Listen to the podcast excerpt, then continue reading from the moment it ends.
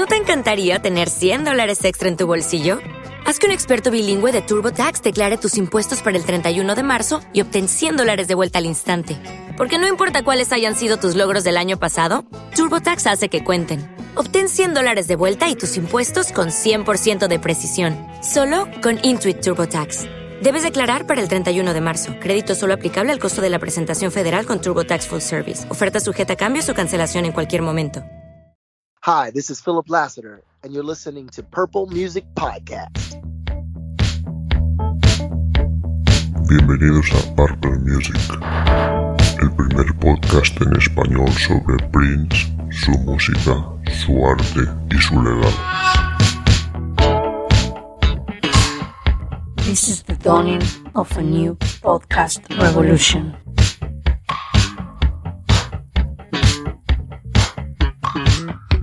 Time to get funky. Eh?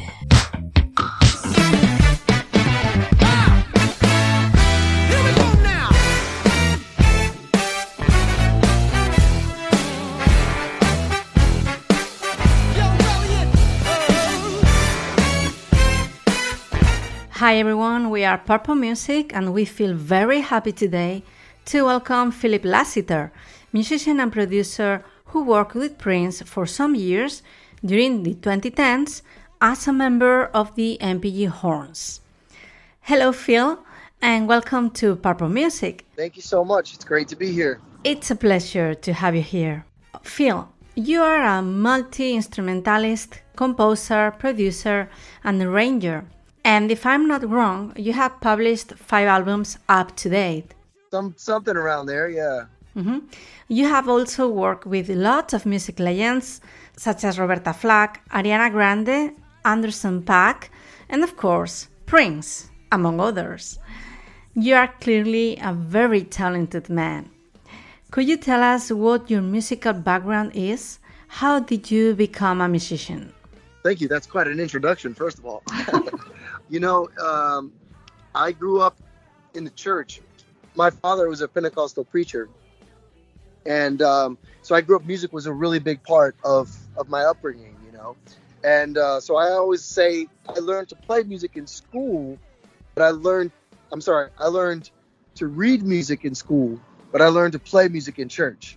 So I was kind of getting music, um, you know, from several different different sources, and um, quickly started playing in jazz band. Was really interested in jazz at, at an early age, and um, I but I also always loved um, Dr. John and the blues, and um, I always just had an ear for the blues in particular and gospel music. In the gospel music, the chords I would hear in church, they give you the chills up your spine, you know. They give you the the uh, we, we would attribute that to the Holy Ghost, you know, and give you that those feels that the gospel. When you hear a great, well, maybe not a good reference, but um, you know, you hear a great hit song, but it has those gospel chords in it. It gives you an uplift. It gives you chills in your spine. You know, where's that coming from? We call that the Holy Ghost. So that's that's my background. That's where I come from musically. You are visiting our country, offering a show at the Pavon Theatre in Madrid on the 28th of October. Yes. As you are part of the lineup of the music festival Villanos del Jazz.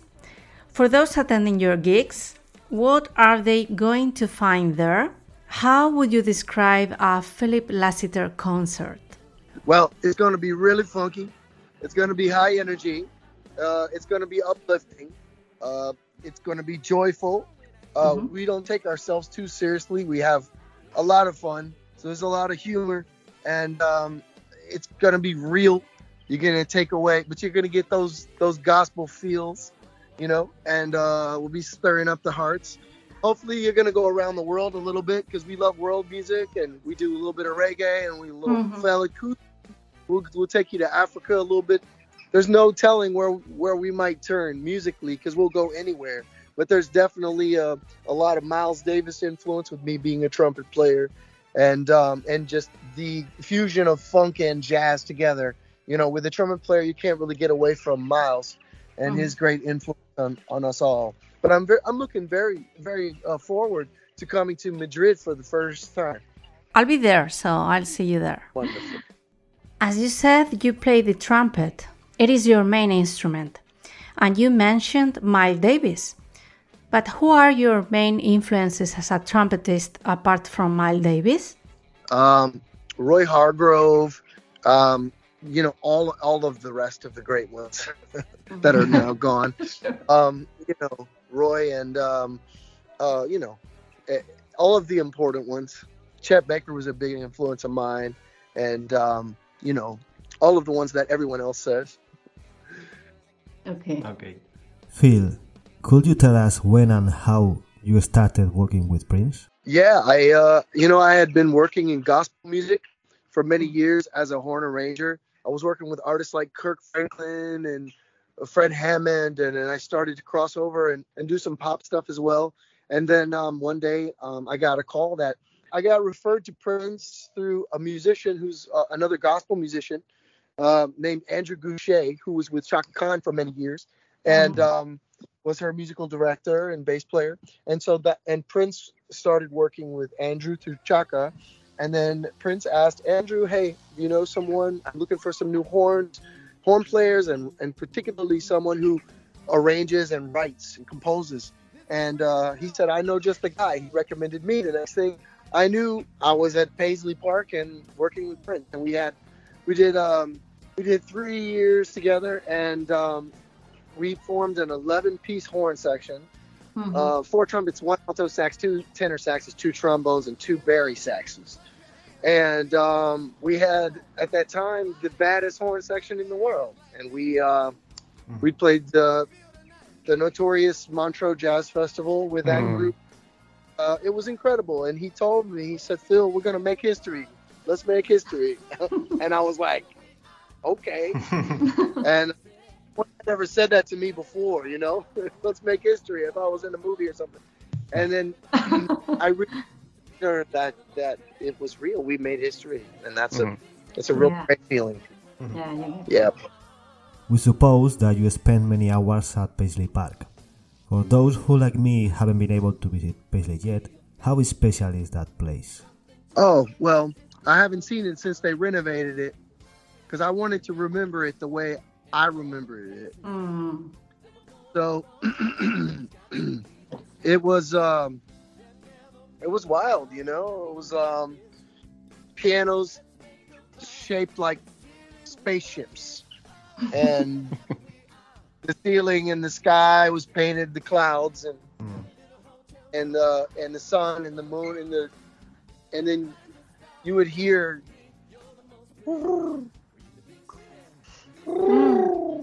The doves. doves you would hear the doves crying Mm. such a trip. Um, he was always, you know, just dressed to the nine, even uh, just the regular on a regular day. He was dressed like in something that looked like it had been sewn on him. like he, everything was was made for him, right? Mm. Um, and he was always fly, and he taught us to to always represent ourselves that way. So Mm. yeah. Okay. How was a normal work day working at Paisley Park? it was a it was a lot. It was a lot of fun, but it was a, a long, long, long day. A long, long day. Um, but uh, I mean, who can who can complain about that? It's it was physically it was physical work because you we were dancing a lot and we're playing wind instruments. that We're like you know, it's our air that's powering the instrument. So. Uh, you know, it can be very physical for us, but um, your adrenaline is going all day just because the music is so good and you're having so much fun, you know? Philip, how difficult is directing and arranging an 11 piece horn section? Very difficult, incredibly difficult. but uh, I suppose I was the right guy for the job. They tell me that I was. We went, you know, it was uh, like herd, herding cattle sometimes. You know, you get your get your whip out. but um, you know, I, there was a lot on the line, and Prince had a reputation for going through people. You know, if you didn't if you didn't keep up, if you if you didn't satisfy him, then he would find somebody who would. and um, so I wanted to not only, I maybe it was a, a bit of an ego thing for me on my side. Maybe I I didn't only want to appease him or uh, satisfy him. I wanted to exceed his expectations. Mm-hmm. You know, Mhm. and I felt like I could, and I and I believe that I did. But um, one time it was really funny. Oh, really funny. We were in rehearsal, and um, in in the gym where we play basketball. For some reason, he had us set up in there. We were recording rehearsals, twenty piece band, and all day long we would just be going back and forth, just Prince and myself, back and forth, back and forth. Um, he was working out arrangements with me, so we're just basically dialoguing for eight hours every day, and Hmm. trying to keep up with his mind and his pace. And he was so focused and poised and knew what he wanted. And so he was putting me on the spot and asking me to do things, um, you know, right in the moment, right in front of all my peers. You know, it was a test, and uh, it was it, it was great. And then and then one day he said, "Phil, I want you to I want you to make a uh, write a chord for the eleven horns, eleven different notes." and I want you to like, I want to hear it over this chord. And I was like, okay, cool. I didn't have a piano. I didn't. I just had to do it all in my head. And so, I, I I I figured out how to do it by ear, and I just point at each player and then play their note. So I was like, you bop, you bop, you bop, you bop, you bop, you bop, you bop. Baris play fifths on the bottom. Play the root, you play the fifth. And then he would say, he, he said, uh, let's hear it. Let's hear it. And so they hit him. Bam! And Prince falls on the ground. He just lays on the ground. Like we knocked him. And then he eventually gets up and dusts himself off. It was quite hilarious. Mm. And, uh, you know, we had moments like that. But uh, it was always um, it was always a lot of work, but it was always a lot of fun. And then when we talk Mhm. about that, he said, yeah, that was a lot of work, but it was worth it. Mhm. Yeah. Mhm. Yeah. Philip, please correct me if I'm wrong, but as far as we know, Prince couldn't read music and he didn't know how to play any winds. So, how did he express what he wanted or not in terms of arranging? music is music. You know, he did play a little saxophone, but I don't. I, you know, music is music, and um, he. Uh, well, I'll answer that in two parts. One, um, a lot of the way he would write Conceive Horns was more from the standpoint of a, as a keyboard player, or or even as a singer. Mhm. Um, but so he would come up with these really wild horn parts on on the keyboard with a, a synthesizer and he Mhm. would have the keys doing two the, the horns doing two different things because we could split the horns in half and have two horn sections so they're essentially doing two different things you know uh playing off of each other rhythmically which was awesome you know jerry hey of course did that a lot um, back in the 70s and so prince was doing some of that kind of stuff but then the number two i would say prince was smart enough to know that there are people out there that specialize in this like myself like you know um, Greg Boyer and, Mhm. uh, and Mhm. Michael B. Nelson from the Hornheads. You know, that was his main guy for for most of his career. You know, they're that specialize in this. So what he would do is sometimes he would bring something to us and say, "I want you guys to do this," and then other times he would say, "You know, Phil, go ahead and write, go ahead and write an arrangement on this one, or write, um, write a, a feature for the horns on this." So he would um, he would sometimes, you know, have specific things, and then sometimes he would just let us go for it, and um, and that was always a, a a lot of fun, you know, to be able to be creative and in that way. And of course, it's like, you know, you're uh, you want to uh, you imp- you want to impress the prince, you know. Phil, you mentioned Michael B. Nelson as Prince worked with him for a long time with the same horn section. But in his last years, he also worked with you all. So, what did he want from your new section, which was different from the previous one, the Michael B. one? Well, uh, he always wanted to do this big horn section, and I think he initially actually reached out to Michael for it, but I don't think they could they could work it out schedule wise or something like that. And uh, Michael had too many other things going on when the, Mhm. for the timing of it, and um, and so yeah, I, that was kind of why I, how I got in and got my shot. So I'm glad he was busy, but um, it was uh, you know, it was very. We did play a lot of Michael B. Nelson charts. We Mhm. played some real, like Xtralovable, and we did a lot of the charts we did with Michael. But I also wrote a lot of charts too, and Prince had a lot. We had a we had a uh, a version of Diamonds and Pearls that the world has never heard before. Oh. We rehearsed, got it all the way tight and perfect. Somewhere Mm. there's got to be a recording of it, but um, we got it all the way tight and perfect, and we never performed it. You are credited in Big City, the song Big City, which is the last song of Prince's last album. What are your memories of the recording of Big City?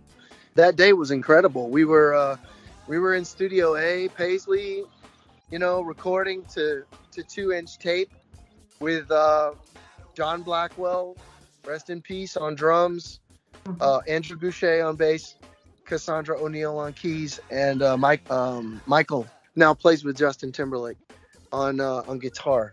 And then we had um, an eleven the eleven piece horn section in one room. So 11 horns and that full rhythm section, all recording at the same time, with Prince behind the console, his custom, he had a custom uh, SSL, and um, and we spent the whole day. We did two days.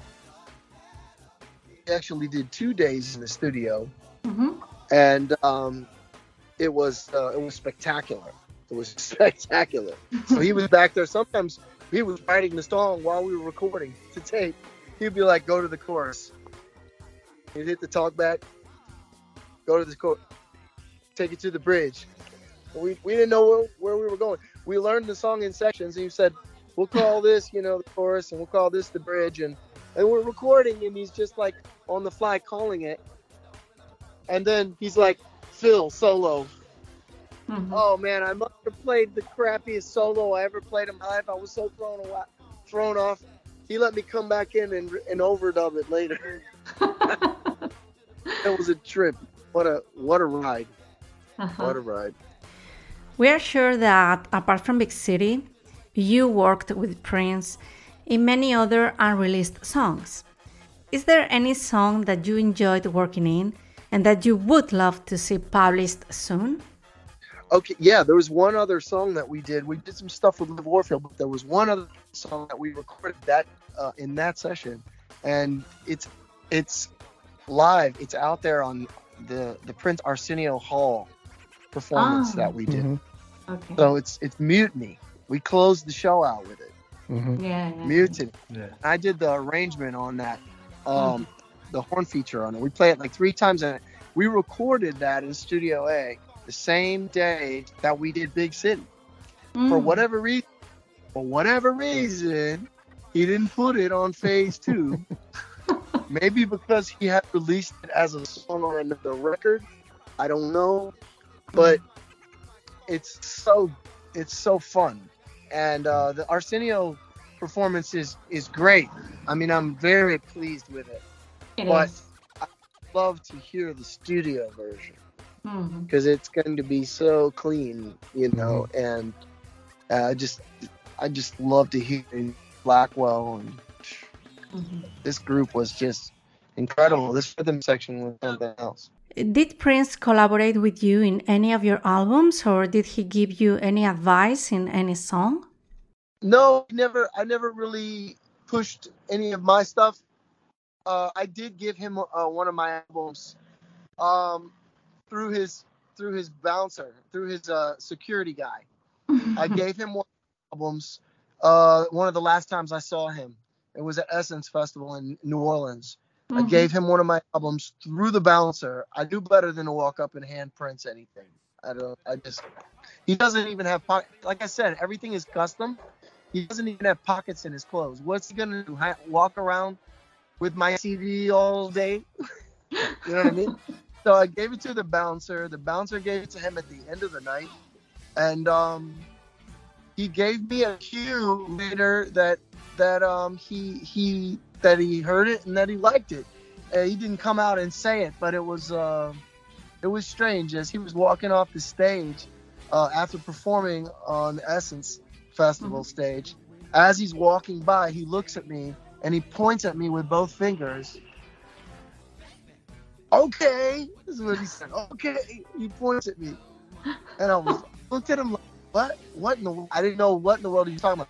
I forgot that I had given him my CD the night before, Mm. and uh, he he walks away, struts away. He's walking backstage, and I'm looking at him like, what was that? And he turns around, and he knows I'm looking at him. He turns around. I'm so sorry. There's a motorcycle coming by. Wow. my deepest, my deepest apologies. That's Prince. That's No. Prince signaling right now, telling me not to tell this story. Um, he didn't like when I talk. He didn't, he didn't like it when we talk about him. Um, he turned around a second time. He looked at me and he pointed his fingers at me again, and he said, "Okay." And that was it. That was, and then later, two hours later, I realized, I said, he listened to my record. Mm. I told my lady, I was like, he listened to my record. Wow, that's so cool. He uh, also expressed that he really loved what I did with Liv Warfield. I did her first album, and he called me. Well, his secretary called me and said, Prince wants to talk to you. I'm driving. I'm like, okay. He said, call this number. He's in Chicago. Call this number. It's a hotel. And ask for ask for Peter Bra- Bravestrong. Mm. Peter Yeah. Bravestrong. and uh, so I asked for Peter Bravestrong. They buzzed me in, and now I'm talking to Prince on the phone, which is Hmm. totally crazy. He's he just told me how much he loved what I did on the record, and we talked for a few minutes, and it was really nice. Oh. And um, yeah, it was super cool. He was like that, you know. He went out of his way. If he if you moved him musically, you know, it was like you were equals. Mm. You know. Yes. Yeah. The three of us attended the three shows that Prince gave at the Montreux Jazz Festival in 2013. The NPG Horns was, uh, with no question, the protagonist of the first two shows, and we know that you have been preparing those shows for a long time. How do you remember them and the time you spent in Montreux?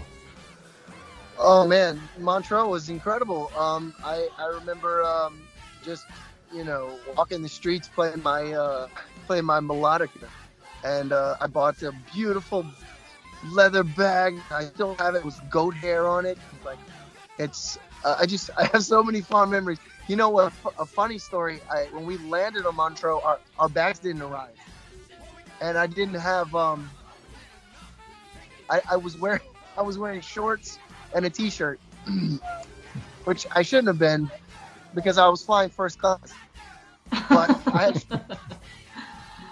I had shorts and a t-shirt on and probably a hangover, and we arrived, and and they said our your bags are not are not going to be here in time for sound check, but they will be here before the show, so don't worry. And I said, um, okay, cool. Now our musical director came up to me and she said, what are you gonna wear? You're not gonna wear that, are you? And I was like, well, what else am I gonna wear? She goes, you're not gonna wear that. I said, well, what do you expect me to wear? She's like, I expect you to, I expect you to go buy something. And I said, well, why? She said, trust me, you do not want Prince to see you on standing on his stage wearing that. he said, "You, up to this point, Phil, Prince likes you. You're in. You've been. You haven't seen. Trust me." She's like, "You go buy something." So I'm walking through one expensive cities in the world, and I'm looking for clothes, and I'm looking at 50 a pair of pants, 1,500 euros, and then uh, I'm looking at everything is 800 euros and up. And I'm I'm freaking out. I'm running out of time. and I find an H&M and I go in there and I'm too fat for everything. Everything is so small because I'm American and I'm too fat. Everything is not. And I I look on the wall. I look up in the sky, and up on the wall, up high, there's a white suit. And I grab it. It's the last large. This is mm-hmm. not a large. This large barely fit me. I put it on and I looked like I went from beach bum to rock star. 200 euro for the whole thing. I walk out of this place, black shirt, white suit. I walk down the street like a million bucks. I go to sound check with a white suit on. And Prince comes right up to me and starts talking to me. He's like, That's a nice suit. That's really. He's like, That's clean, man. That's clean. Yeah. He's like, You're going to need to get a, a pocket square for that. I was like, You got it. He's like, Yeah, that's clean. And some of the other guys were looking on and kind of jealous, you know. Watch, watch Prince, watch Prince talking to Phil. And uh, so later he said, You're gonna wear that suit tonight, right? At the show. And I said, Yeah, yeah, yeah, I'm gonna wear it. He goes, Yeah, that's clean. So fast forward, we play Montreux, and one of the songs, one of the songs we played, we have these features, and we would go out on the front of the stage, and we would play all the horn horn section. We're dancing and we're and we're playing a feature. Well, Prince is running, weaving through us, running. You have to watch out because he would you'd be playing and he would run under your horn and just run. He was running all through us, weaving like playing a game of a roulette or something. and uh, and he runs by me, and he takes his hand and he goes like this on my shoulder, and he goes clean. So funny. So I- Yeah. I got and I got married in that suit. Oh, Oh, cool. I got married in Very that cool. white suit. Yeah. Yeah. To be honest, Yeah. thi- this week uh, I read uh, in an interview you gave before. You you you already told this story, and I, I thought it was funny. But to be honest, it's, it's really hilarious. So funny, so funny. Well, the more, the more I tell it, the funnier it gets. Yes, yes. Okay, Phil. What did you learn from Prince as an artist and as a person? As a person, the biggest thing would have to just be, you know, the work ethic that he had. Um, you know, I, I, uh, I was happy with the relationship we had, and it was exclusively musical. We weren't the best. We weren't best friends, and I wasn't trying to, you know, I wasn't trying to be. Um, I just, he was my boss, and that's kind of how I looked at it. And um, but uh, so so most, you know, it was also you know his ability to to run a band and communicate with the band in such a way that was so very calm and uh, but but very to the point and uh, efficient. He was super efficient, um, and um, it- again that work ethic. It was just it's pretty awesome. But to see that you know how how how focused and efficient he could be with and and very um and, and then he could all of a sudden be really funny, you know, and uh, and and break it up, you know. But but most of the time it was heavy focus, and um he uh, but but he it wasn't a negative vibe at all. Not in not in the band I was in. It was all very. He was very happy with the team for sure, and he was in a really good place at that time. Thank you so much, Yeah. Phil. Thank you so much. It's Oh, been a thank you guys, pleasure. Yeah, I'm really looking forward to coming and meeting you in, in Madrid. And Madrid. yes, Yeah, Yes. yeah. I will. I will try to say to say hi to you in Madrid. wonderful. We're gonna have a great time. It's gonna be Mhm. so fun. I'm sure. Thank you very All right. much. Thank Take so much. care and see you soon, Philip. All right. Bye bye. Bye bye. Bye. Bye.